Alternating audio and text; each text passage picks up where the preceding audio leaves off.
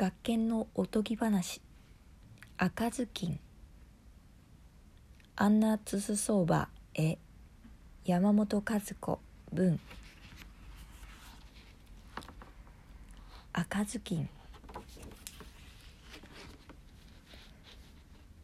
昔々あるところにとてもかわいい女の子がいました。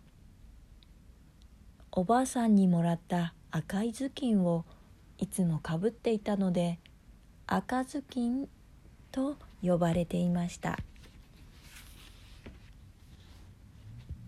ある朝お母さんが赤ずきんに言いました。病気のおばあさんにお菓子とぶどう酒を持って行ってちょうだい。寄り道をしないで気をつけていくのよ。うんわかったわお母さん。行ってきます。赤ずきんは元気におばあさんのお見舞いに出かけていきました。森の中を歩いていくと赤ずきんは狼と出会いました「やあ赤ずきんちゃんどこへ行くんだい?」狼を知らない赤ずきんは怖がらずに答えました。おばあさんの家にお見舞いに行くの。それを聞いた狼は考えました。うひひ赤ずきんを食べたらどんなにおいしいだろうな。よしついでにおばあさんも食べてやろう。そこで優しそうに言いました「お見舞いに行くなら花を摘んでいったらどうだい？きっとおばあさんが喜ぶよ。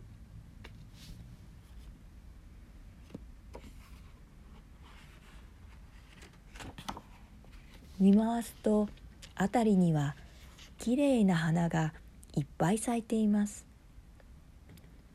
赤ずきんはお母さんの言いつけを忘れて道を離れ花を摘み始めました。しめしめ。今のうちに先回りだ。狼はおばあさんの家へ急ぎました。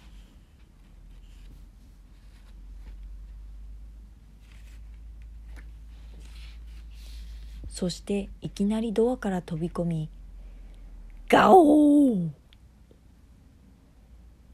狼はおばあさんに襲いかかると大きな口でばっくり一口に飲み込んでしまったのです。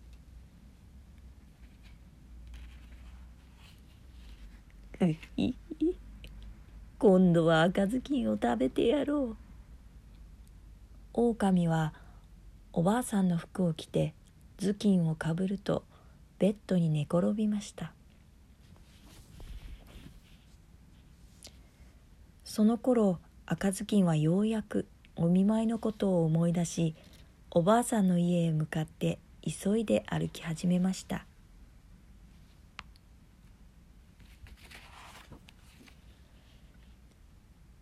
おばあさんの家に着くと赤ずきんは明るく声をかけました「おばあさん赤ずきんよ。お見舞いに来たの」でも返事がありません。よく見るとおばあさんの様子がいつもと違います。まあおばあさんの耳はなんて大きな耳なの？それはお前の声をよく聞くためさ。おばあさんのふりをした狼が答えました。まあおばあさんの目はなんて大きな目なの？それはお前の顔をよく見るためさ。まあおばあさんの手はなんて大きな手なの？それはお前をしっかりと抱きしめるためさ。それにおばあさんおばあさんの口はなんて大きな口なの？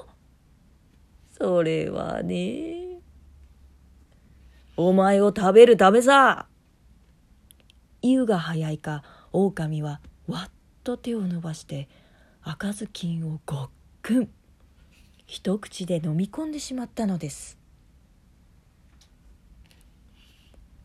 お腹がいっぱいになった狼はそのままベッドで眠ってしまいました。ぐーぐーぐわわぐおー。そこへ狩人が通りかかりました。おやなんて大きないびきだろう。おばあさんたら具合でも悪いのかな。狩人が家に入ると狼がお腹をぷっくりと膨らませて眠っています。はあさては狼め。おばあさんを食べてしまったな。でも今ならまだ間に合うかもしれないぞ。狩人は大急ぎでハサミを取り出し大きの狼のお腹をジョッキリンジョッキリン。すると赤ずきんとおばあさんが次々に飛び出してきたのです。ああ怖かった。ええー、狩人さんやありがとう。それから3人は狼のお腹に石を詰め込みました。目を覚ました狼はそのまま死んでしまいました。赤ずきんの持ってきたお菓子やぶどう酒のおかげでおばあさんもすっかり元気になったんですって。おしまい。赤ずきん。